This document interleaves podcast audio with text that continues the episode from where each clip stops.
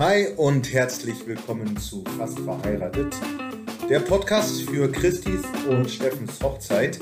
Wir interviewen hier die Hochzeitsgäste und sorgen für das Aha-Erlebnis, bei dem sich Brautpaar und Gäste noch besser kennenlernen. Ich bin Basti, Host und Trauzeuge und ich wünsche euch viel Spaß dabei.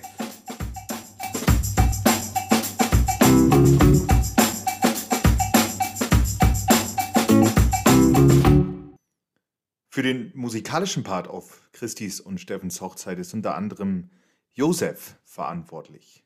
Josef ist Pianist und Bandmitglied von Fourth Man Group aus Berlin.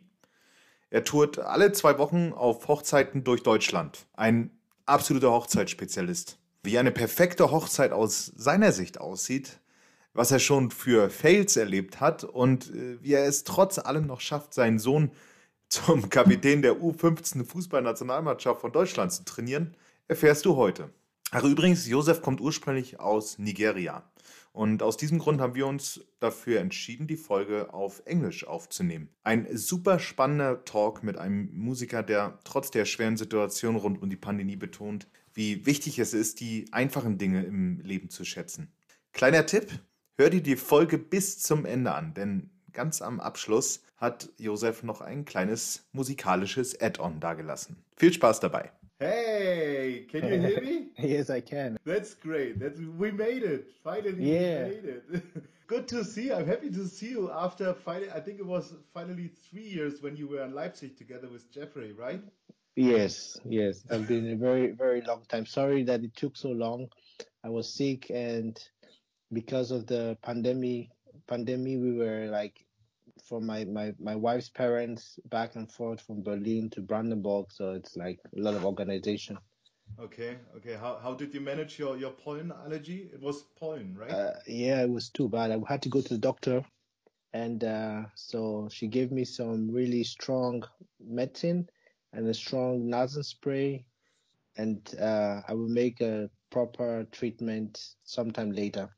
Okay. I have more more than one. I have like five different allergies: Haza, Burka, Eller, Oh my god. crazy, crazy stuff. Yeah. how how does it So- limitate you? I mean, are you are you able to go out or something, or do you have to stay at the flat all the time? I mean, the the last it started, I think, middle of March. Okay. started. So the first two weeks was really bad. I mean, you have this problem where my nose is completely blocked, mostly in the night, and I can only breathe from my mouth. In the daytime, if I move around, it's better. But then I had one period where from my eyes was just dropping water and itching. After I went to the doctor, I felt better. I mean, she gave me some really strong medication, and I felt better after that. As long as it helps, uh, that's that's the most important thing. Yes. Did you know that you were on the wedding of at least three listeners of this podcast? No, no. I Yeah. mean, I've been in a lot of weddings, so I don't really. Sometimes we meet new people, and sometimes we forget because after the wedding we don't really see them again, and Yeah. so So that's an exception now, right?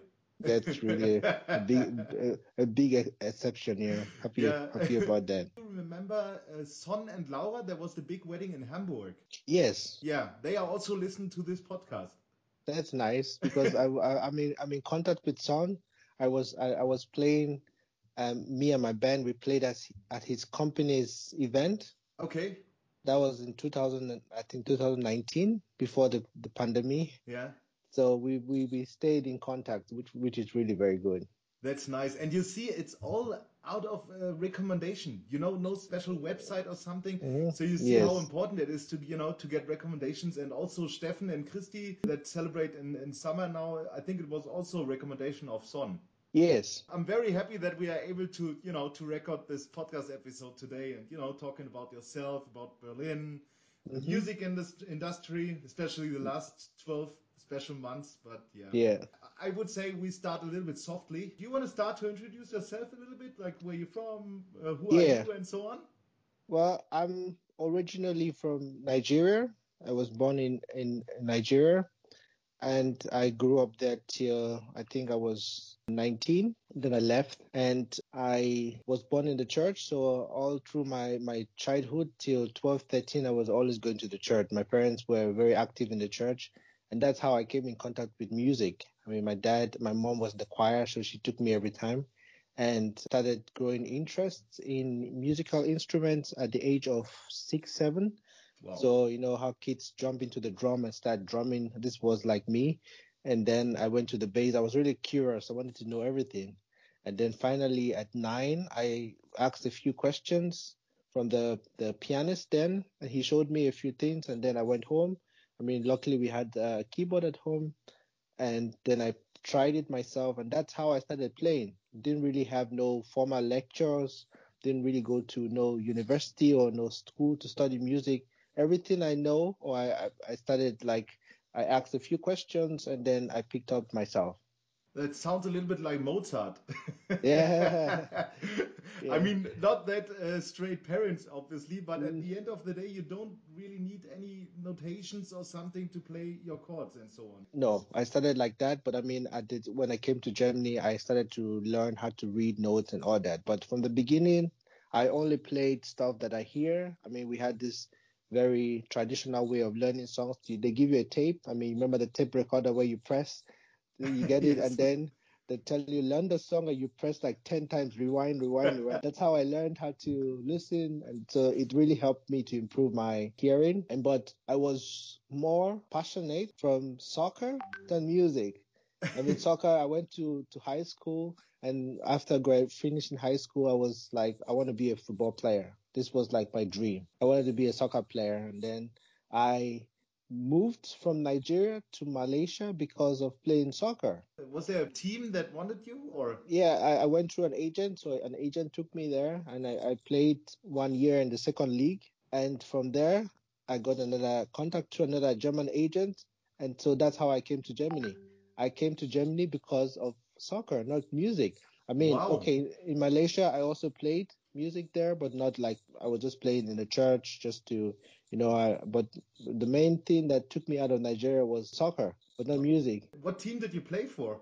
Well, I played for Selangor, Selangor PKNS. This is the team from the state Selangor. Selangor is very close to Kuala Lumpur, which then was the capital. Okay. So I played in the second league and then I came to Germany and came straight to Berlin. In Berlin, I tried the, to play in the fourth league because I, I came into Germany a little bit too late. I came into Germany when I was like 21. And so 22, 23, 24, if you're not really there on the high level, then it's Mhm. already time to think of something else. So at that point, I discovered I, I decided to go with my second talent, which was music. when you listen to the music, for example, you watch a, uh, you listen a tape in the radio or something, then you listen to music and you're getting kind of inspired. Is that correct? Yes, Wow. I'm getting inspired and I listen to every kind of music. I don't have a favorite genre. So my music orientation is very versatile. So I Mhm. can play reggae, jazz, pop, soul, because I listen to everything. And because of my training, which I had back home in Nigeria, I play by hearing. So if I hear something, it sticks somehow, you know, and then I can try to play it just by hearing. So that's how I came to Germany. I mean, born in Nigeria, raised there, football lover, played music in the church, learned how to play the piano, came to Germany, started playing football and stopped, and now went to music. Wow. And which which part of Berlin do you live? I live in Steglitz. I've been here for over 10 years now, and it's very family, the family area because I'm married. I forgot to say that. so I came to Germany. I came to Germany, and then I met my wife, and I'm married. We have three kids, and we live in Steglitz, which is really nice.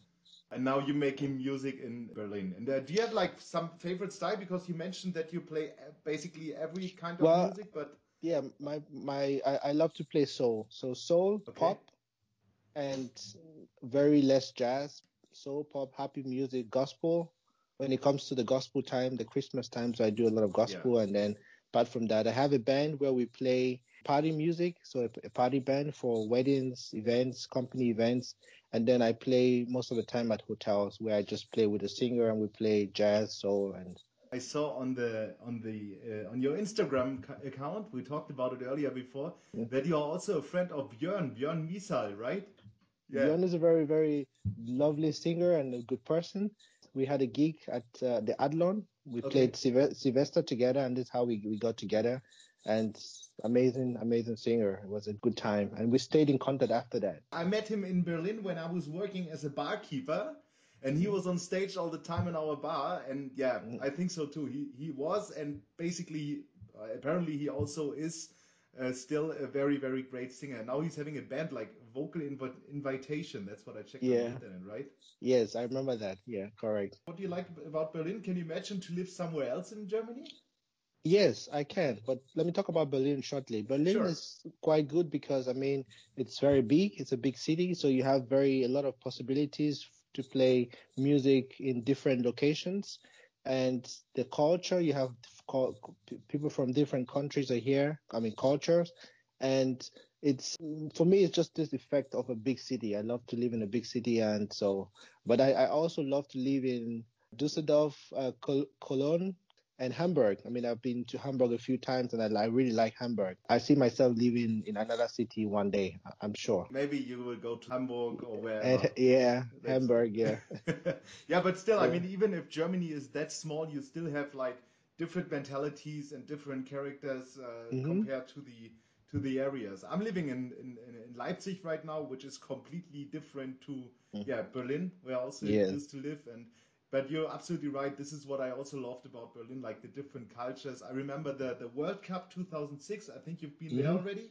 yes, I Yeah. came 2004, so I was here. Yeah. Ama- amazing time. Carnival of Cultures, which is uh, Yes, every year, out of uh, exception the uh, pandemic. pan- pandemic yeah. I really love Berlin. But how how was your last year with Corona? Did you start any other project? Uh, last year was very, very tough. I mean, Corona just made everything from 100 to zero.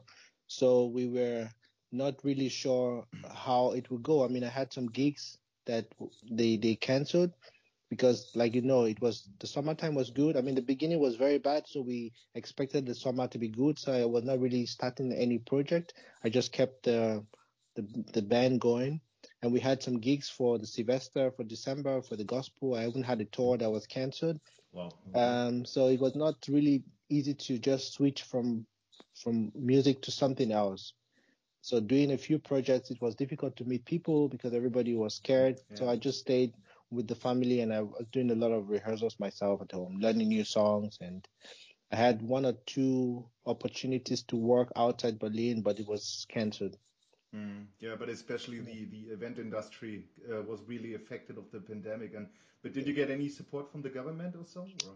Yes, I mean, honestly, the government did well, although they came really very late, but we got something from the government. But do, do you have any Yeah. gigs for this year already that you had to cancel? Or This year, I mean, the, the problem is because of the experience from last year, most people are not, they, they, they ask you for dates and they say, well, it's depending on if the government allows, allows it to happen. So I've had, I have some gigs now, which we are just hoping that it stays like that. And so it's really, really difficult. let's cross Difficult, the yeah. fingers that it will start as soon as possible. But let's get back to the happy moments. Yeah. which is obviously further than the last 12 months. But uh, Mhm. um, you have a big view about uh, different wedding parties and so on. Can you tell me about the coolest location that you played in? I've played in many weddings, like I said, and I've played in Ascona. Ascona is in, in Switzerland. Beautiful. I've played in a very good location in Hamburg. It's like on top of the water. I, I don't remember where it is now, but you're you're just like on top of the water. Wa- Was it so- was it the was it the wedding of of Son and Laura? No, No, it was not. no, no, it was someone I was I, I, think I was with Jeffrey, but I don't remember who it Okay. was again. But it was in Hamburg. It was in the, the water, and when at night you have this really nice nice view.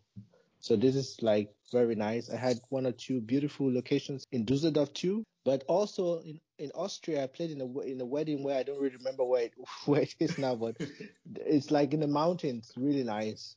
That's why I say it's, uh, even if it's the mountains or the the, Yeah. the, the port or something, Mhm. especially in Hamburg, it's so amazing when you stand in front of this huge port and all the ships are coming in and making this noise and so on. Yeah. Um, it's really fabulous. But uh, but on regular base, you usually, if it's not Corona, you usually play also in Hotel de Rome. Is that right? Yes, I mean, I used to play, uh, or I played there for like 10 years straight. I mean, a- apart from the weddings and the bands, I have like a fix, I won't say fix, but I mean, I'm regularly at hotels. So what I do is like I have like the Hotel de Rome, the Hilton, and the Adlon. These three hotels is like my base. So I'm there like Wednesday, Thursday, Friday, Saturday. They have a setup in the lobby where they have a singer and a pianist. So this was what I was majorly doing. If I'm not outside with the band or playing at weddings, I'm at different hotels. You know, so mm-hmm. Hotel de Rome, I was there for over 10 years. Hilton, almost the same, and and the Adlon. You know, mm. so it's like what I do if I'm not doing weddings and party music with my band. Do you still play there, or is it uh, cancelled? Um, I mean, at the moment, no hotels. Um, but before the Corona, I was playing there. Mm-hmm. You know, I was playing at the Hilton and Hotel de Rome. Okay. Because they they have live music, so which okay, is great. But do you play your own music style then, or do you play like cover songs and so on when you play well, in the hotel area? I play I play cover songs, which are like standard standard songs, but I do them my own way. I I have a different way of interpreting the music because I play the piano and yeah. I have a drum machine. I have another keyboard on top where I play the bass.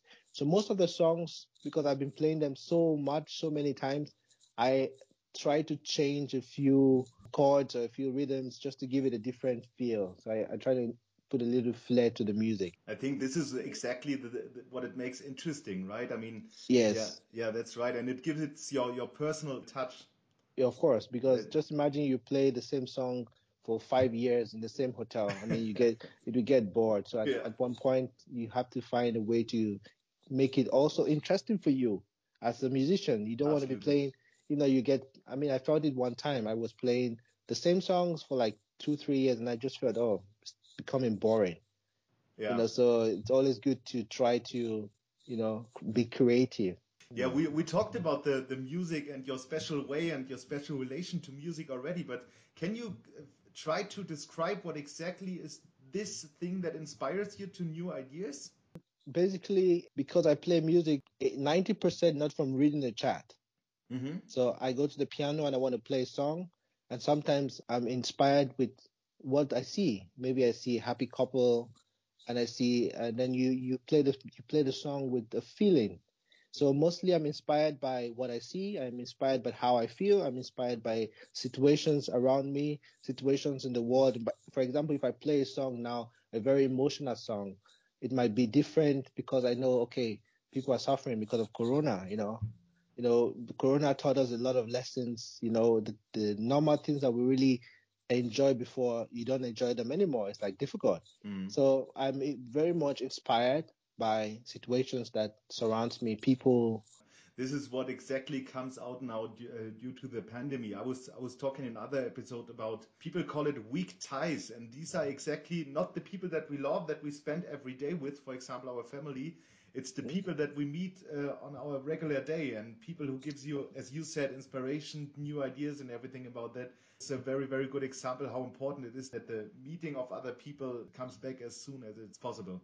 Yes, it is. I mean, also very important that we learn the things that we normally take for granted, you know, just going out, you know, meeting a friend and giving it a hug. These things we take for, for granted, but now, you know, before you give a hug, oh, I have to think twice you know, stuff like that. Isn't that things, weird? You know? Isn't that weird? Yeah, it, it is. You know, you you have to be, you know, things that automatically you do now. It's, you can go to a, you can go to a restaurant, stuff like that. You know, yeah. so we well, should be thank we should be thankful for the the normal things. You know. Yeah. Or even if it's just a high five or something, you know. Uh, yeah, exactly. Weird. You think, oh, I better like this. I can tell you, I will never get used to it. Never. No. Guaranteed, guaranteed. Yeah. And I'm yeah. really happy when the normal the normal hug will come back, you know. Yes, we are we are all happy and looking forward to it because it yeah. will come. Uh, hopefully, hopefully, yeah. yeah. But uh, yeah, talking about the topic wedding a little bit. If you are on a on a regular wedding and you go somewhere and having a gig, is there like a you know like a special rituals or do you do anything spontaneous or does every every day when you go to a wedding is uh, the same procedure? How does it look like? Well, weddings for me is a special day because it's all about love. And to be honest, most of the time I'm really nervous. really? nervous for yeah, because you don't want to make mistakes. Sometimes they're just three or four songs, but I'm really excited, and you know you want to get everything perfect. So normally I don't really have a, a ritual, but I go to the weddings very early, so I try to be there on time more than normal, just to make sure that everything is ready. I mean, the sound is good. I have everything that I need for the performance because sometimes it's very short, and if you're not on time, you might miss that opportunity. You know, that makes me a little bit nervous, but all in all, it's just a happy day. So I go with very motivated and very focused on making the people happy, you know, so making everything on point because it's always sometimes really very short. Also, I think, I mean, you could confirm it, but you know, if you are a little nervous and you, you know, you, you, you are focused on the thing, on the event, it really keeps the respect and avoids any any mistakes or something, you know. Yeah, you you just have this feeling you want to do a good job because it's a very important day. It is. In, in summary, this is how I feel. Okay, weddings are very important. You want to be on point and you want to do a good performance so that people, you know, enjoy it and the people are happy. You know. Okay. And then you're on the wedding place and you get inspired of the atmosphere. Or is that the point where you choose the music or do you plan the music somehow else? Well, normally weddings are two parts. So you have the ceremony in the church or how the, the couples decide and which is really short where they say I do and, um, you know, the, the vows. And that is normally we talk to the couples before, give them a few options, and some of them they have already songs that they've prepared and they want to hear in their, their special day. So we are very open. What, whatever requests we get, we play. So if the, the singers have the songs they prepared already, we do it. If they don't, we suggest to them the standard songs in weddings, which are really lovely and people hear. Some people don't want to hear the same songs every time. So they sometimes they have their own requests. And then for the party part, because it's sometimes really long, for three, three, four hours, or the, the Sektempfang where the people are greeting each other, we send them a list of songs where, that we play, and they choose. Some people say, "Oh, this song I don't want to hear in my wedding," or "This song I really want to hear." So we talked with communication with with the couples before, mm-hmm. you know. So that's how we we try to make it standard. Yeah, and that's a good combination in with uh, what you said before. Like you, in, in, several points, you try to give your personal touch to the music mm-hmm. when you play some covers, and that's what I think makes it really special. But on most of the wedding, there is the point where you have a handover to the DJ. Is there like a special relation between the live band and the DJ? I mean, do they have like any competitive thoughts, or are usually friends, or how does it work? Well, up to this point, I've been really very friends with almost all the DJs. We've never had because I go with a free mind. I'm, I'm, i go with the mind that I'm not com- first. I'm not competing with the DJ. Mm-hmm. I'm doing my work. He's doing his work, and we try to do a perfect work together because it's not just the DJ playing; it's we doing. So most of the time, we try. The, if I'm playing with a band, I mean, which is like the party band before the DJ, we try to set up this atmosphere before the DJ comes. So first I give the DJ a list of songs that we are playing so he knows okay these songs we we're to play and we try to tell him or we try to communicate okay one or two songs before the DJ comes we get the people already on on the dance floor play one or two party songs and then he can take over which makes his job also easier you know so there's always a very good way to communicate with the DJs to make make the event perfect Okay. You know, like I said, I said before, it's all about making the couple happy, and it's not about who is better or who is not. That's mm. not that's not important. It's just you know working together. And I've had lots of beautiful DJs where you know we exchange cards afterwards, and mm. you know stay yeah, in touch. Good. Also, you know. That's that's good, and uh, it's very. It sounds really really professional, but I think also you know, for example, when you play before and then the DJ hand hand over I think it's also kind of tricky to keep the same style of the of the live set that you played um, after your performance. But yeah, that's a question of profi- profi- being professional, right? Yes, it is. I mean, yeah. we we know that uh, this is my opinion. A live band has its own way of performing, and he should never think of competing with a DJ because you will never win. so, so just accept it you would never, you can never beat the DJ. The DJ is gonna, he, he has a button to press, and he's he's there. So always try as much as possible to come close to the DJ. Find a way to have a compromise that you sound good, he sounds good and even better because he has to get the people to dance. You are just preparing the way for him. So he has more work to do. That's how I see it. And so it's and, like um, that. And apparently, you have more fun with your work than the DJ. I think if you create the music by your own hands, it's somehow really, really much more fun than you know being the DJ. But I don't know because I think you know making a DJ music is maybe also very nice. Yeah, I mean, it, I, I feel a lot of people, a lot of people have problems with DJs and DJ, but I don't. I feel the DJ is important. It gives, it helps us do our work better. I mean, for me, like I said, the most important thing is that the party is there. Doesn't really matter who is better because, like I said, you can never be better than the DJ. You know, That's and right. for me, as a musician playing live music, it's it's a challenge to play the music that someone sat in months in the studio and created, and you want to play everything there. It's something special, and so I find a way where I try to enjoy it, even if it's not perfect. But I, I have a way of having fun doing it. That's great. That's great. Do you have a number of weddings that you usually play on uh, in, in a normal year? Well, in a normal year, in a good year, summer year, I'm doing like between 20 and 30 weddings. Wow. Okay. That's Yeah, almost, which is- almost every second week. Yes, which is quite a lot. Okay. Okay. Do you have any any special weddings that you visit or any special wedding stories?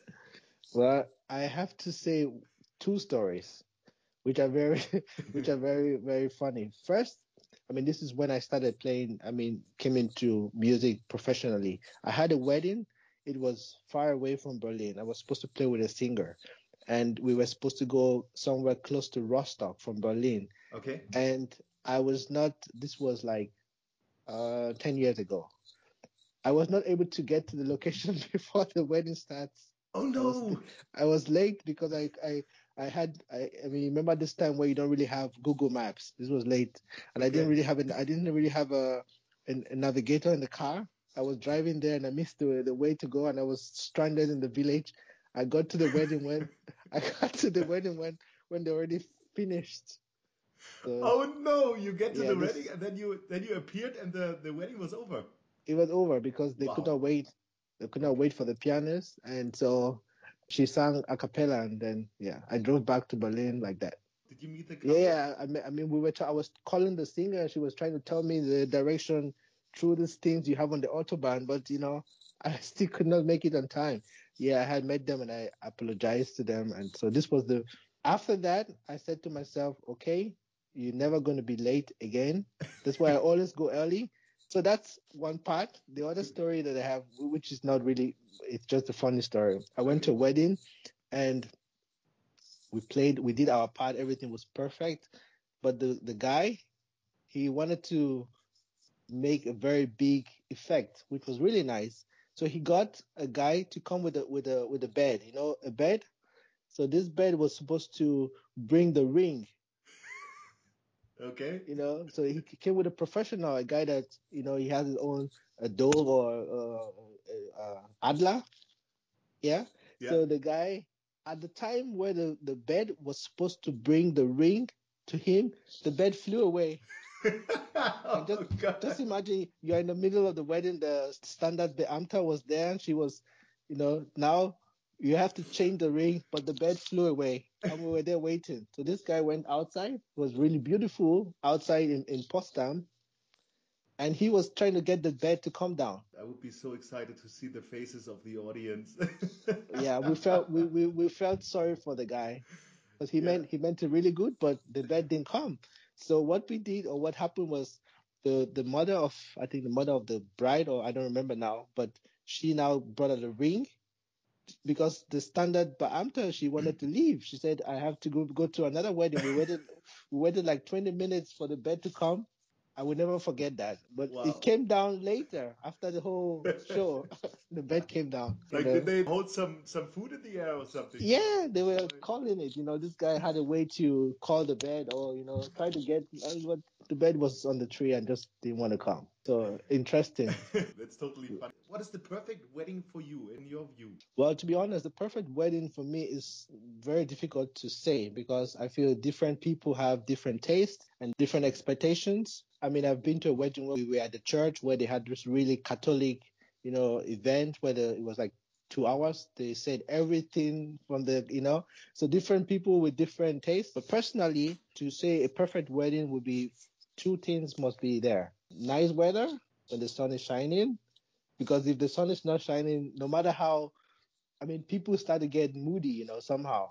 You know, I've been to a wedding whereby we had to move everything from outside was perfectly set up just before the wedding it started raining.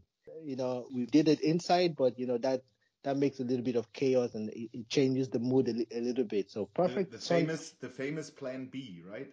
Yes, the Plan B. So when the sun shines, and I mean, of course, you feel the love of the people. This is the perfect wedding for me. Uh, I can remember when you were uh, at our wedding in Leipzig. Mm. Yeah. It was so nice when you played the music. The people couldn't even wait until the wedding dance because they just felt the music and they were such in a good mood that they started dancing in the afternoon. Can you remember, remember that? Yeah, yeah, I can remember. That's, yeah, that's one thing I remember. But you were totally right because I, I have the feeling like uh, when you see a lot of weddings that people do the mistake that they celebrate the wedding in you know, in an, in an official way just because people tell them how to celebrate it, you know. And, yeah. Uh, mm-hmm. I, I, think you're totally right. Everybody should, should celebrate in their own special way, and that's what it actually makes individual. Yeah, so as long as the, a good vibe, people are happy, people are in love, you know, you have people are celebrating with them, it's perfect. That's, totally that's how I, that's how I feel. Joseph, be- before we come to the end, there's one big question I wanted to ask you. Getting back to the topic of soccer, which has nothing to do with weddings, but I'm yeah. totally nosy. So, so you said it, that you have a UEFA license, B license to be a soccer coach. Is that correct? Yes. I mean, okay, uh, just explain a little bit. So I have a son. I have three kids. My first son, he's going to be 15, and okay. he's now playing at uh, VfR Wolfsburg. Oh, really? Okay. Yes, he's not in Berlin, so he's living in the internat. And all these years, I was his coach. So I was taking him to the, you know, from six, seven, eight, nine, ten. I was his coach. And so I decided to uh, get a license. So I went for the coaching course and I got myself the license to coach. So I can officially coach amateur football. I can coach kids. He's also, he was also called up to the, the national team, the under 15. Of Germany yeah, so, or Nigeria? Yes, Nigeria. Of Germany. Of Germany. Of the Germany, okay. yes. So he's the captain of the under 15 from Wolfsburg. So I mean, like I told you, I'm we, we love football. I mean, the house, I, I'm like, you know, we are football fans. I'm even going to Wolfsburg on Friday to watch. They're playing against Leipzig under 15 of Leipzig because of my love for football and, and my son he took it up and so we are really very happy i mean before the pandemic i was coaching some kids and you know just trying to stay fit because most of the time I work in the night or I'm working on the weekends, and the daytime I have like my kids and I have you know training just to balance it out a little bit. My son is also playing soccer. I mean, not for Wolfsburg or something. It's a bit lower. But however, I discovered during the pandemic how important it is that the kids not not only because of you know being good or train or something, also about the social effect. You know that meeting important. the other kids and so on. And he was completely different person when he couldn't play uh, soccer. You know. That's it's very, very, it's very important for the kids. You know, I feel my daughter. We are thinking of sending her back to the kindergarten because you know this. She's she's four. You know, they need they need that. You know, they mm need that. You know, to play with other kids. And that's one of the things I said before that because of the pandemic, we knew we now know things that are really important. M- motivate your son. Tell him to keep going. Yeah, I will. I will. I want him to play against Wolfsburg. yeah, yeah, yeah. Let's see, but he's eight years old, so he still has, has, a lot of time, you know. Yeah, yeah, he has, he has. I mean, we were very with my with my son, we were very lucky. He was one year at Union Berlin, and then he moved to Wolfsburg because okay. he's really tall. He's for 14 years, 186, very tall, and he's uh, inner Verteidiger, the central defense. Yeah, that's what I saw. Defense, yes. Yes, uh, that's the fourth time. Then your your your mass, and so. Great. I, I really crossed the fingers. Yes. yeah, but if people listen to this episode now, uh, Joseph, and they decide, yeah, we, we're still looking for a very good singer and good music for our event, what's the best way to find you guys on the internet? Well, I have a website, which I will say and maybe you put it later. Also Instagram, I have I'm at the event peppers, and sometimes if you just Google my name or put my name on YouTube, a few videos will come, and you see, of course, my website there. I'm working with a lot of different singers, so that has been a good thing because I sometimes I give the clients a different list of you know some people like female singers some people like male singers some people like a band or trio whatever the, the client needs i can organize it's great. So you have like a network where you can choose different options in case you're yes. fully booked or they people need something special and so on. Yeah. Yes, exactly. So it's Event Peppers. It's Instagram. It's your name on Google and it's your uh, your your band website, right? Uh, my band is called the Fort Minds Group.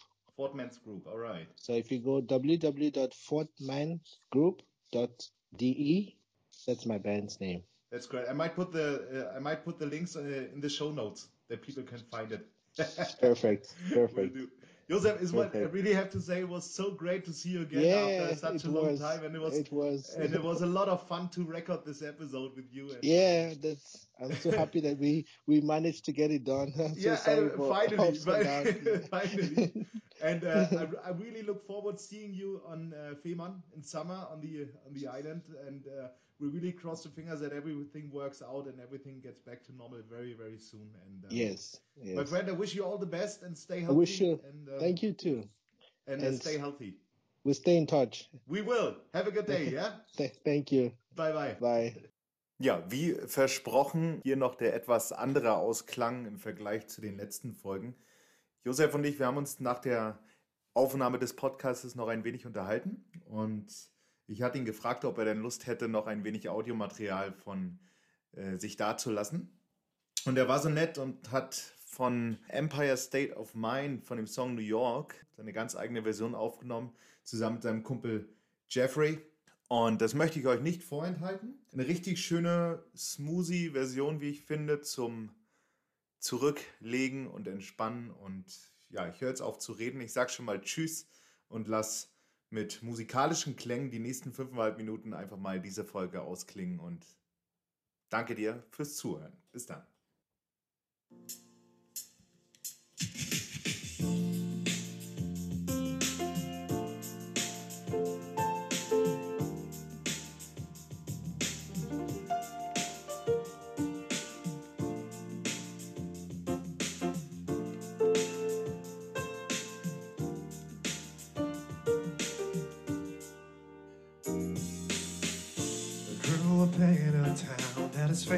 As a place of the movie scenes. Noise always loud, there were sounds all around, and the streets are mean.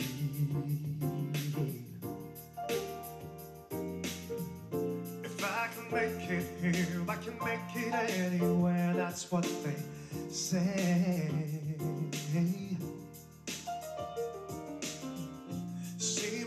Facing lies. So my name and marquees found out on Broadway.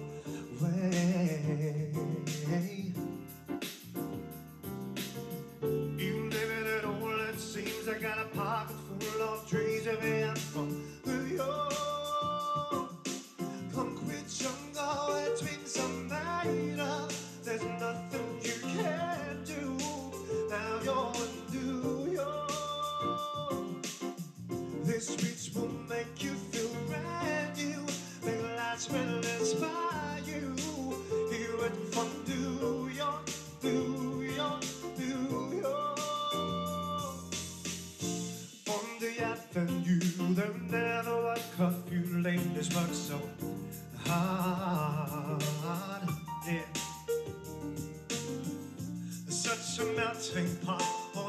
the selling what peaches bring to God. And a gypsy cat takes me down to Harlem to the Brooklyn Bridge.